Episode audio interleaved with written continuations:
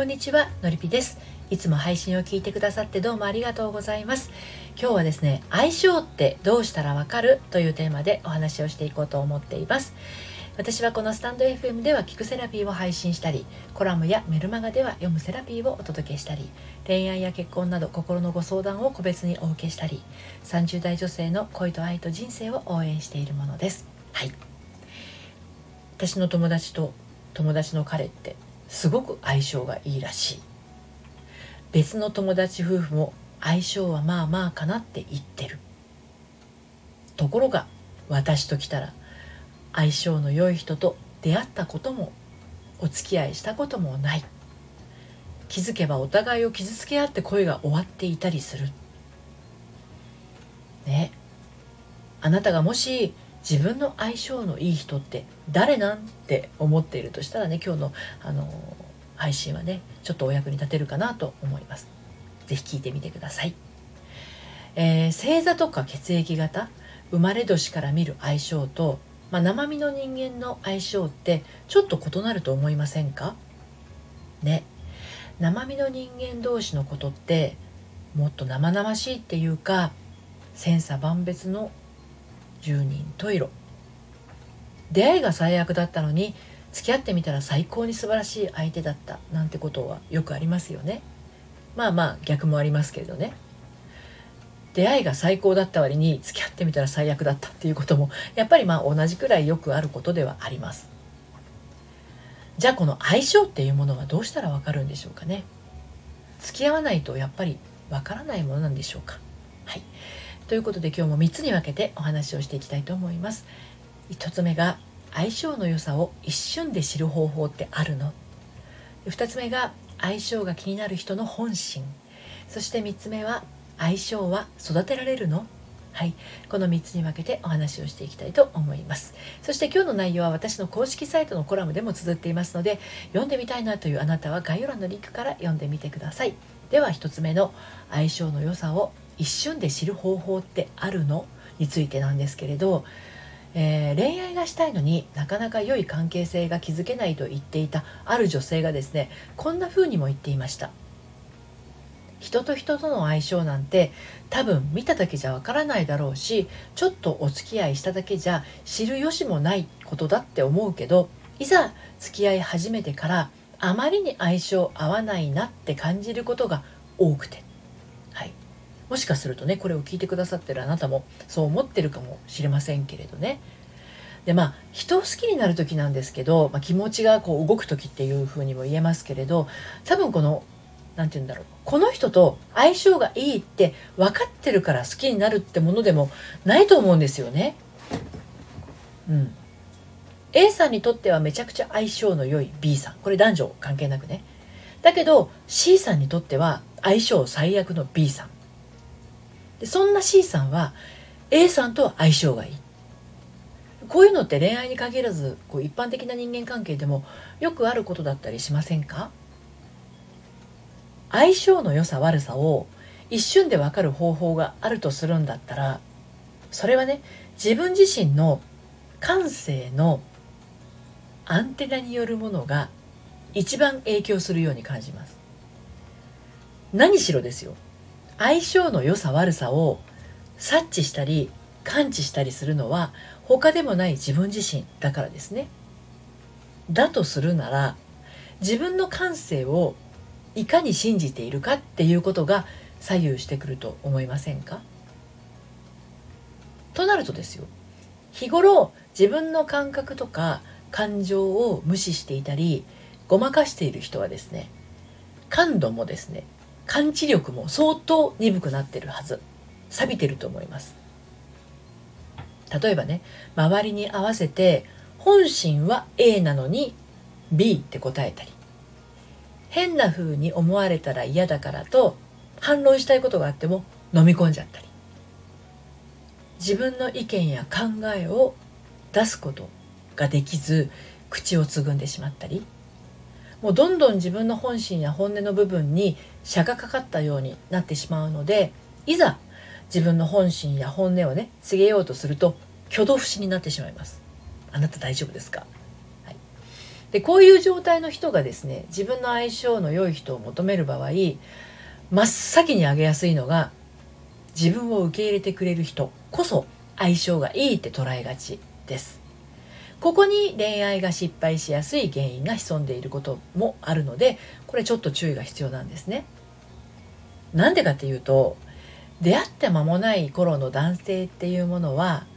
ある目的があってですね相手の女性を受け入れる姿勢を多くとります。その目的ってそうあなたが考えているようなことですよ。それを得られるためなら受け入れる姿勢なんて簡単に取れます。でも得た後はもうその必要がなくなります。だから受け入れる姿勢っていうのは得られるまでのものです。で受け入れてもらえたと思う女性は一気に心を許して相性がいいんだと思ってしまいます。当然まあその後は自分をさらけ出すでしょうし相手をどんどん知ろうとするけれどもその頃にはもう相手の気持ちは冷め始めていると。相手の良さが一瞬でわかるにはまず自分の気持ちをごまかさないことが大前提ですそうしないと相手への感度も相手からの発信もありのまま伝えられずありのままキャッチできず本当の意味での相性の良さからかけ離れていってしまうことがあるんですね。はい、で相性が気になる人の本心なんですけれどそもそもどうにかして相性のいい人と巡り合いたいと感じている人のその心のベースにはですねとある本心が潜んでいてそれが逆に望まない結果をもたらしてしまっているっていうことがあります。相性重視で出会う前から相性がいい人を求めている人はこういうものを求めていますね。例えば付き合ったとしても自分のペースで進めたい。相手の言動に振り回されたくない。無理せず今の自分のままでいたい意識的にでも無意識的にでもかたくなな何かを自分の中に持っていてそれが悪い意味で意固地化していることがあるんです自分のペースで進めたいっていうことも相手に振り回されたくないっていうことも今の自分のままでいたいっていうことも悪いことじゃないですよ。うん、ですがそれをかたくなに持つことで見逃してしまうんです相手の本質を。でその結果どうなるかっていうと気づくと振り回されてるっていう状態ですね。付き合ったとしても自分のペースで進めたい。相手の言動に振り回されたくない。無理せず今の自分のままでいたいと願いながら結果として相手に振り回されやすいっていう状況に陥ってしまいます。これは異性間だけではなくて同性でも職場の人間関係でも起こりうることなんです。なぜなら総決心でもしないとすぐに心が揺れたりぶれたりしてしまうからなんですね。小さい頃から周りの様子を伺ったり親の顔色にビクビクしたりして育ってきた。これ処世術なのかもしれないですね。身につけた。あんな怖い思いや寂しい気持ちや悲しい涙や、えー、気持ちが怒りで満ち溢れてしまうような状態になるくらいならってねあの私は私のままでは愛されないかもしれない。でも私は私のままでいたいっていうせめぎ合いに飲み込まれそうになりながらなんとか自分を保つためには必要な強さ。それが付き合ったとしても自分のペースで進めたい。相手の言動に振り回されたくない。無理せず今の自分のままでいたいっていうかたくなな方の考え方に執着してしまうんですね。うん、でここまでお伝えしてちんぷんかんぷんな方はですねそういった気持ちで成長してこなかった人だと思います。なぜかというと普通恋愛したいと思う時あえて自分のペースで進めたいとか振り回されたくないとか自分のままでいたいなんてそうそう意識しないからなんですよ。無意識にすら登ってこないので、まあ、意識にすら当然登ってこないわけなんですね。だからこういった発言自体言葉として出てこないんです。でも幼少期に傷ついた心を持っていて言えないまま大人になってしまった人はまだ心の奥でメソメソしている小さな自分がいることにまず気づいてあげることが大事なんですそうして癒してあげることで肩肘を張ったりまあ、ことさらに自分のままでいたいとか自分のペースを守りたいとかっていうふうに思うことなく自分らしさを取り戻してその自分らしさを自分自身が愛せるようになっていくんですね。でその状態になって初めて自分と自分の相性が良好になっていって他の人との関係性の中でもこの人は相性が良い。この人はあんまりかあの相性が良くないっていうふうに堂々と堂々と察知感知できるようになっていきます。で最後に相性は育てられるの？ということについてお伝えしていこうと思うんですけれどあのそう相性っていうのはあの自分同士の自分の中の自分対自分のね関係性から生まれるんですけれどこれってね日々流動的なんですよ。だって生きてる以上良いこともあるし悪いことだってありますからね。でそんな風にどんな状況の自分だったとしてもそうだよねとかそうなんだねっていう風に受け止めることができること。それが心の平穏に結びついていきます。自分同士の自分対自分のね相性が日々流動的なら当然人との相性はもっと流動的だと思いませんか？今日 A の気分の自分。今日は B の気分の相手。今日 C の気分の自分。今日 C の気分の相手。時々マッチして普段はマッチしないこともある。でもそれでいい。うんそれがいい。こういう状態でいられるのが良い相性と言えるんじゃないかなって思うんですね。